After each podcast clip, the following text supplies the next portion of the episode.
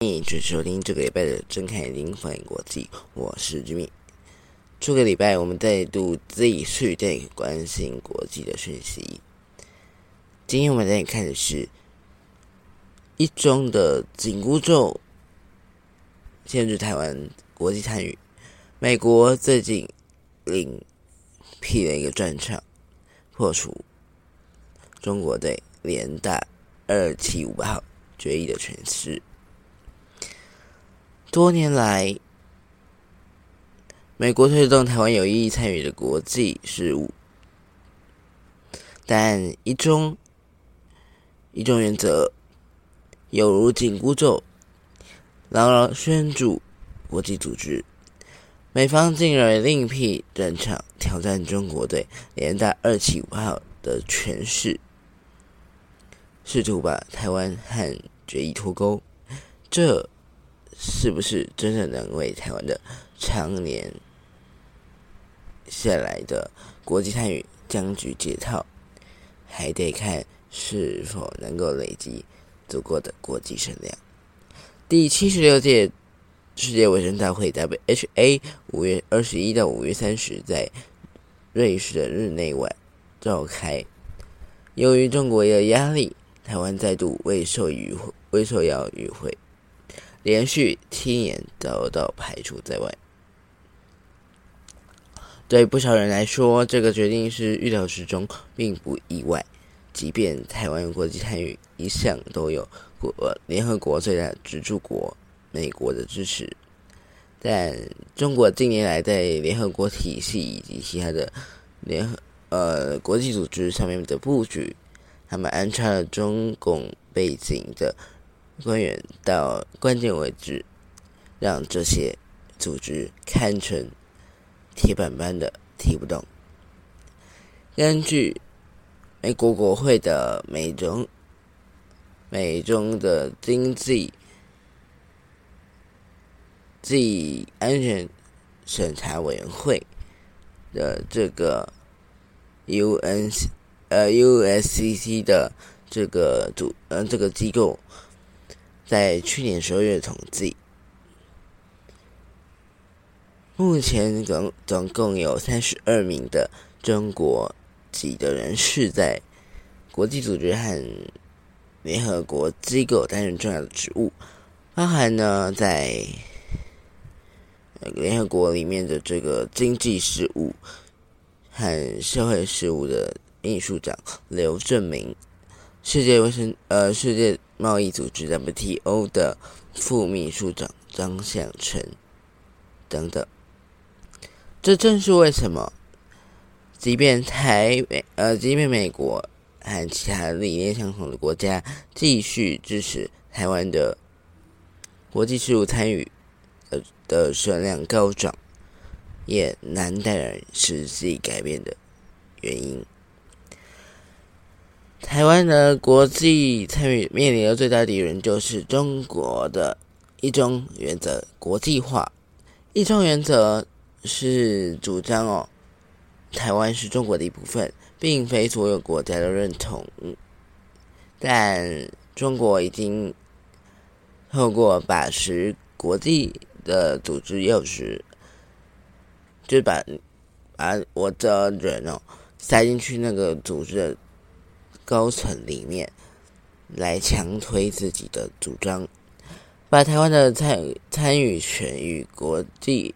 呃联合国大会二七五号决议捆绑在一起，错误的宣称决议奠定一中原则，企图把台湾排除在外的做法正当化。事实上哦，一九五。呃，一九七一年的十月二十五日，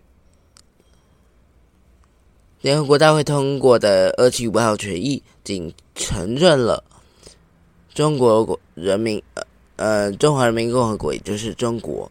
现在的中国是联合国里面的中国唯一代表，没有提及台湾，也没有处理台湾的代表权问题。或许，呃，美国是可认知到不能再放任中国在国际上面大打认知战。美国推动了台湾参与国际的策略，约在一年半之前，转出现了重大转变，开始公然挑衅，呃，公然挑战中国对二七五八号决议的论述。二零二一年十月二十一日，二七五八号的决议。呃，通过满五十周年前夕，美国国务卿驻呃，美国国务院亚太驻副亚太副主席华自强在华府智库德国马舍基金会上面公开指控中国错误使用决议，阻止台湾有意义的参与，引起了外界不少关注和议论。在此之前，美国跨党跨党位的议员众议员在二零二一年同年四月提出了《台湾国际团结法案》，强调二七五八号决议仅处理中国代表权的问题，并不涉及台湾以及台湾人民，期盼相关人数可以正式入法。法案虽然没有在上届的国会来过过关通过。但相关的议员在今年二月重提法案，众议院外委会五月十六号赶在之后 WHO 召开之前，以口头表决方式无异议通过。值得一提的是，美国常年的立场都是倾向台湾主权未定论，他们的的一中一中政策仅认知的，但不承认。台湾是中国一部分的的这个说法。二零零七年，面对时任的联合国秘书长汉基文以二七五八号决议为由，拒收台湾透过友邦诺鲁转转交的消除妇女一切形式的歧视公约。C E W 呃 C E D A W 批准书的时候呢，也曾经反映此说法虽然符合中国立场，但联合国会员国非普遍接受遵循此立场此立场哦，包含美国。但由于这个事情呃非常敏感。美国鲜少在公开场合做出类似的声明。美国做法虽然和过气的消极变成呃消极反驳，从消极反驳变到现在的积极驳斥，但如果真要破除中国对二七五号的错误决错误的这个认知。中国将二七八号决议与中国的一中原则画上等号的谬论的话，光靠这里零星的这几位官员偶尔对外的发言发言哦还不够。华府后华府呢，或许可以考虑说，复制近年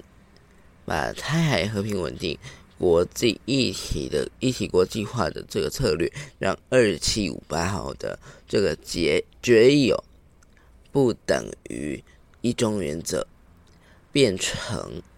美国对欧洲、亚洲盟友之间的共识，并逐渐的把相关的论述纳入国际文件，例如呃双边或者是多边领袖声明 G7。期待工业国集团公报等等，才可能在国际上面形成一般足以抗衡北京妙论的声量。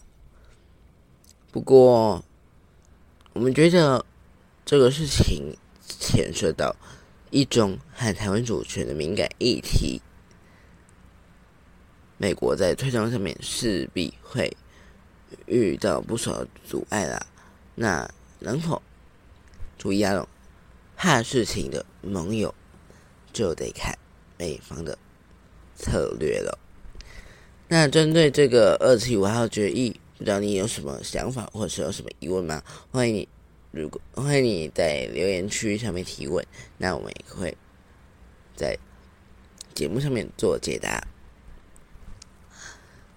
或者是你对美国这几年对台湾的这个态度转变，你是不是有感受了什么？或者是你是是你是欢迎的还是反对的呢？也欢迎与我们分享。这节居民的是呃，这节睁开眼睛放眼国际的这里哦，我是居民，嗯，然后我们的这个官方的 Instagram 以及脸书，还有个人的。IG、脸书都有放在资讯栏，欢迎大家去追踪。我是 Jimmy，我们下周见，拜拜。